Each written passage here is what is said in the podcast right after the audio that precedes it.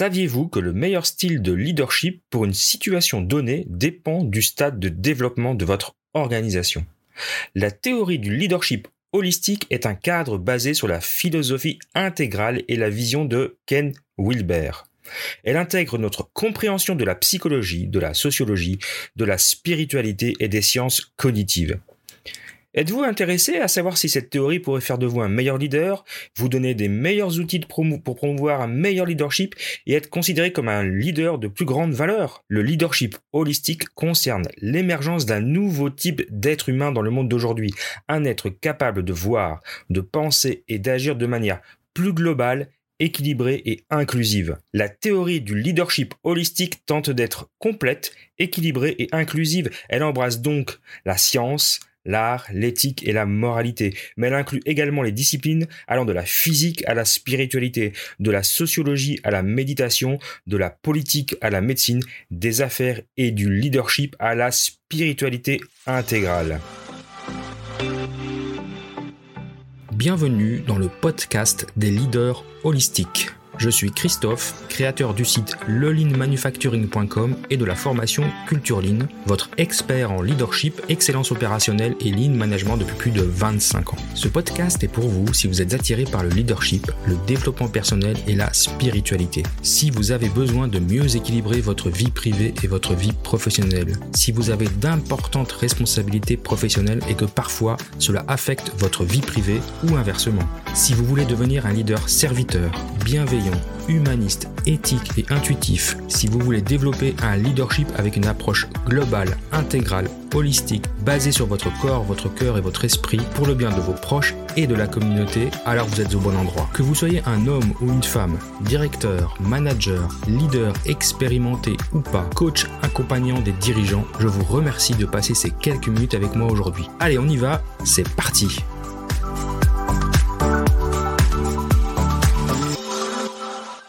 La théorie intégrale, appelée aussi la conception intégrale ou encore la philosophie intégrale de Jean Jepser, Clark Graves, Don Beck et Ken Wilber et d'autres est une conception du monde et de l'évolution de la conscience humaine.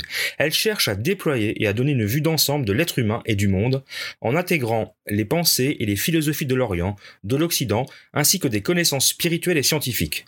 Les psychologues Gebster et Claire Graves ont posé pour principe que les modes de pensée humains se sont développés tout au long de l'histoire de l'humanité, tout comme ils se développent de l'enfance à l'âge adulte. C'est le pendant et le prolongement sur le plan de la conscience humaine des théories de l'évolution. Alors le principe, les principes.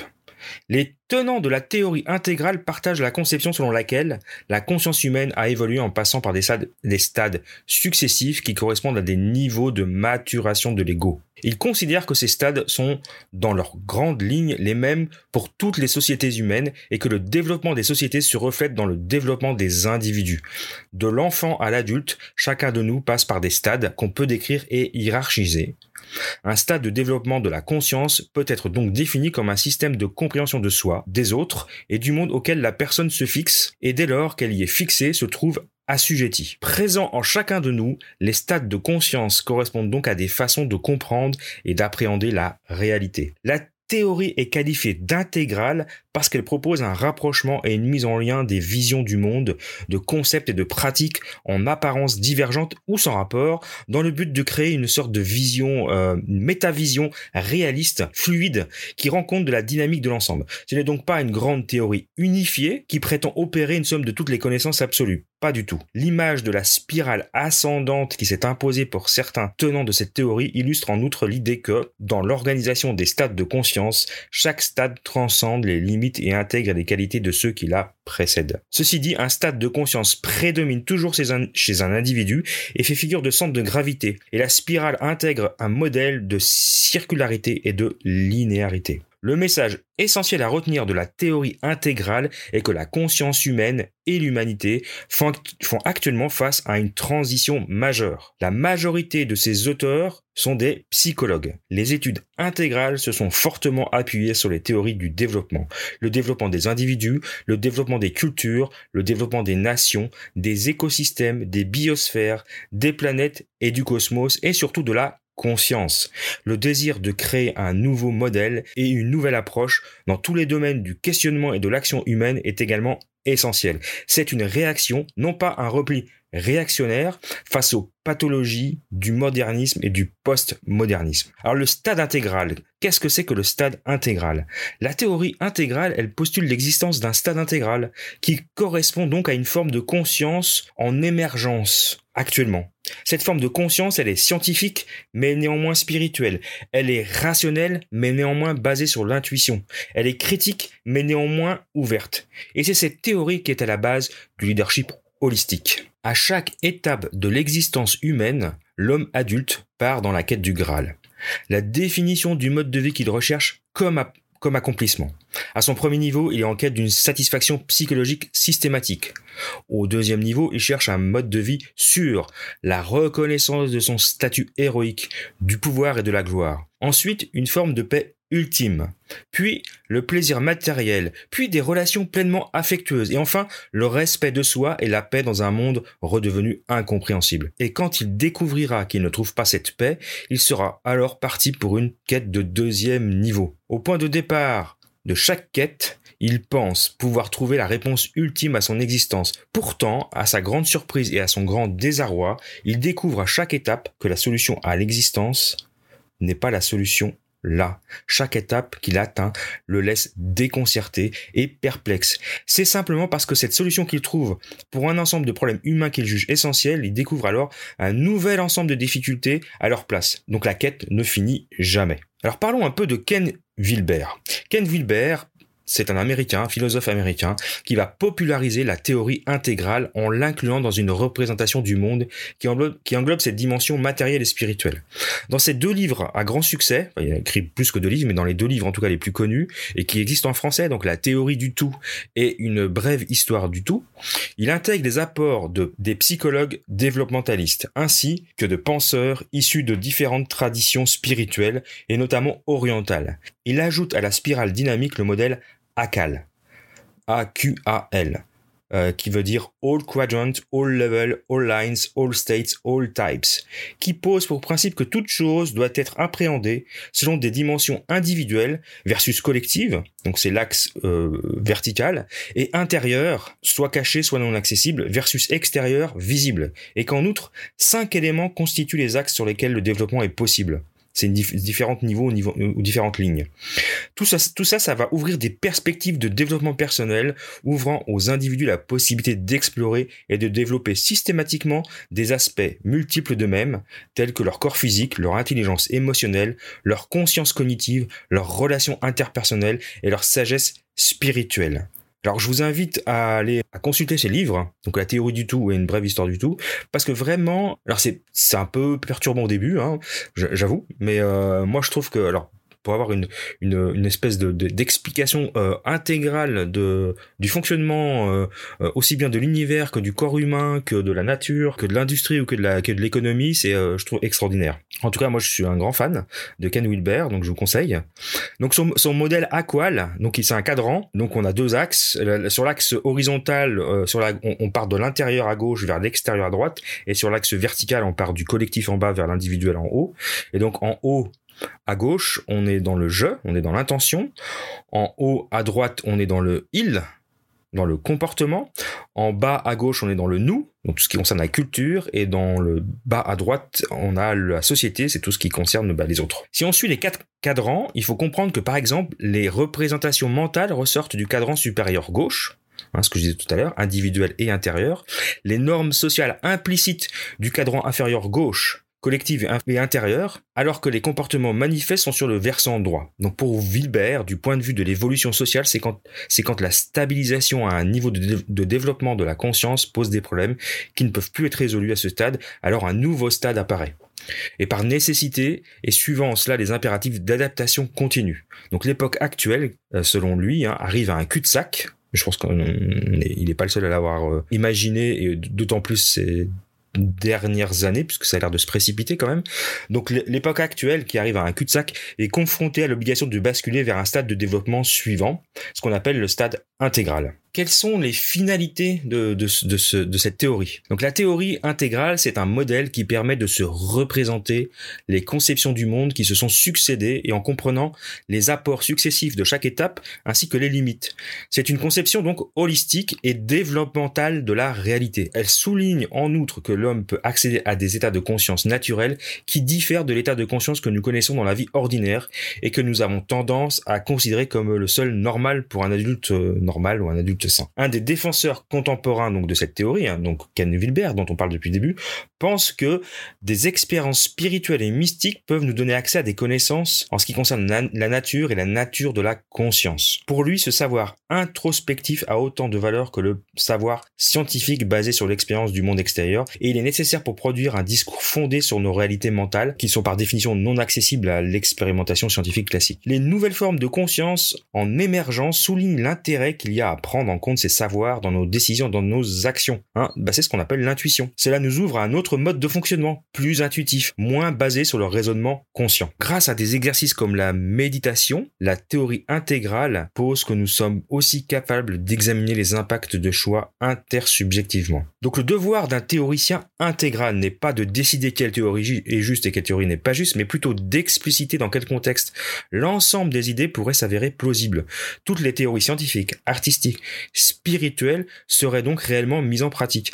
Une méthode de développement personnel et rationnel a donc été proposée par Hubert elle se, elle se base sur le modèle Aqual et il a écrit un livre à ce sujet que je vous recommande aussi qui est la pratique de la vie intégrale. Un autre aspect de la théorie intégrale consiste à donner une plus grande place à la subjectivité humaine.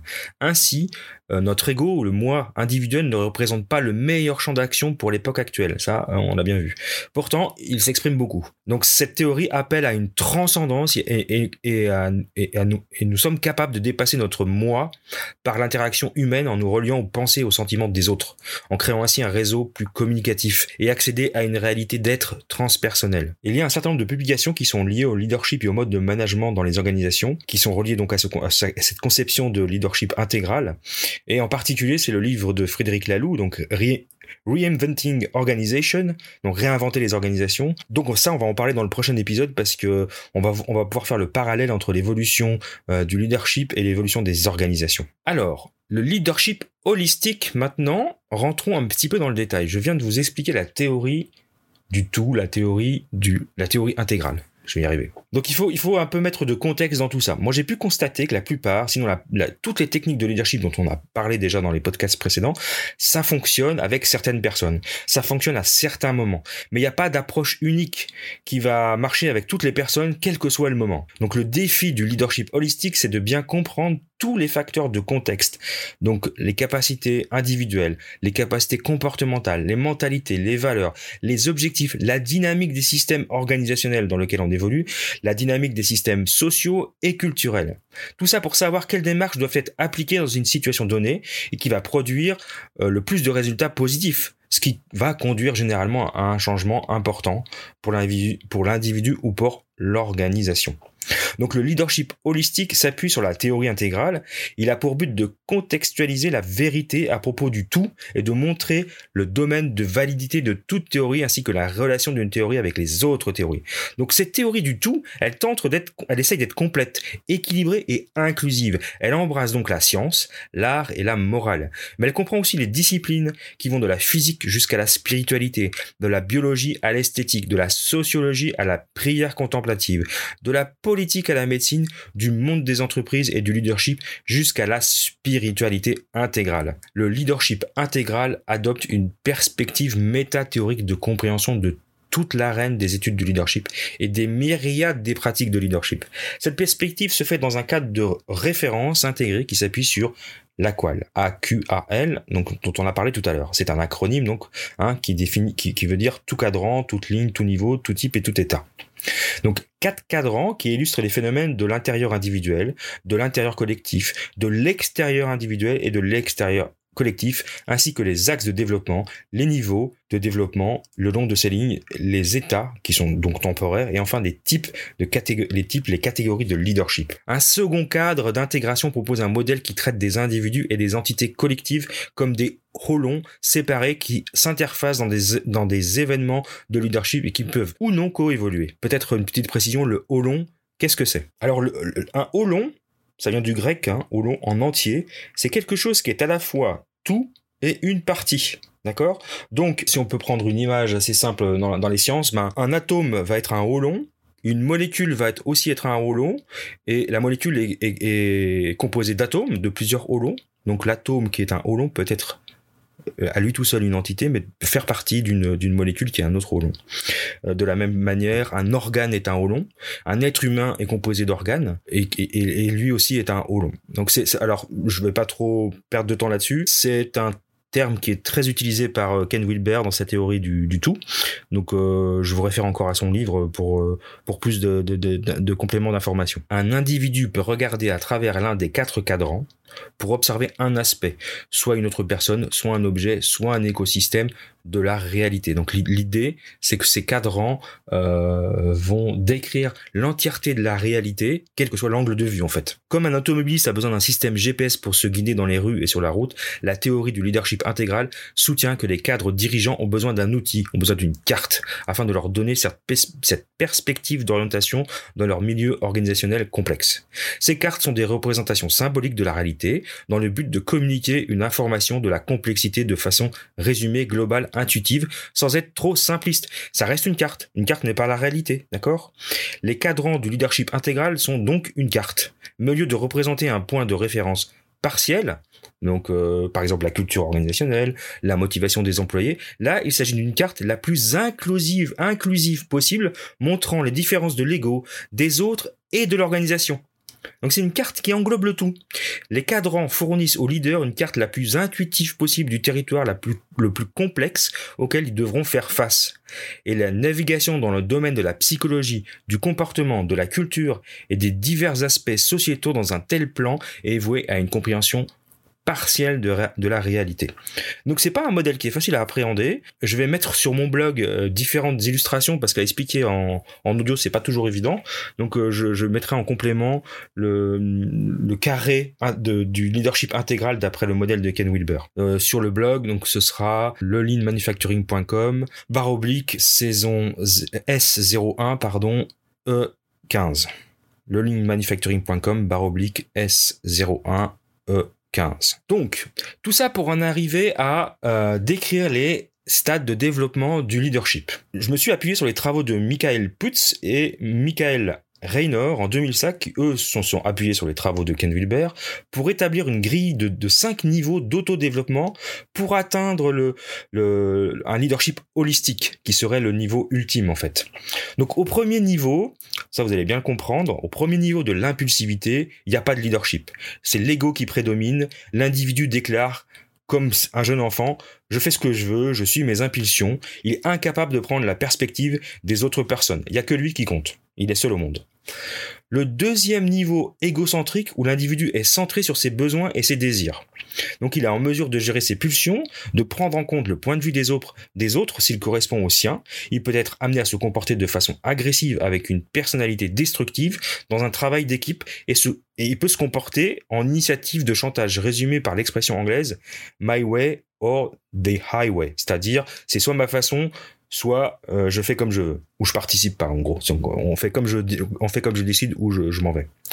Le troisième niveau, interpersonnel, lui représente un, un, individu qui se définit par ses relations et son rôle social ou ses rôles sociaux. Il estime que ce qui est juste est imposé par des règles, des règlements et par l'autorité appropriée ce qu'on appelle la chaîne de commandement. Il dispose d'un fort esprit d'équipe, il est un partisan d'une vision organisationnelle indépendante.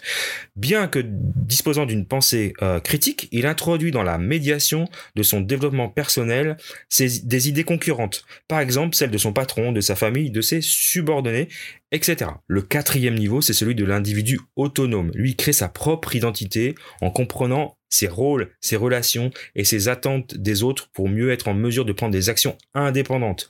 Le danger de l'individu autonome est de gagner trop en confiance et d'adopter une identité rigides qui sont associées à sa réussite actuelle et lorsqu'ils sont menacés par des changements fondamentaux. Et enfin, le dernier niveau concerne le leader intégral ou holistique. Il s'agit d'une personne qui est en constante évolution, qui est conscient de son propre développement ainsi que ceux, que ceux des autres.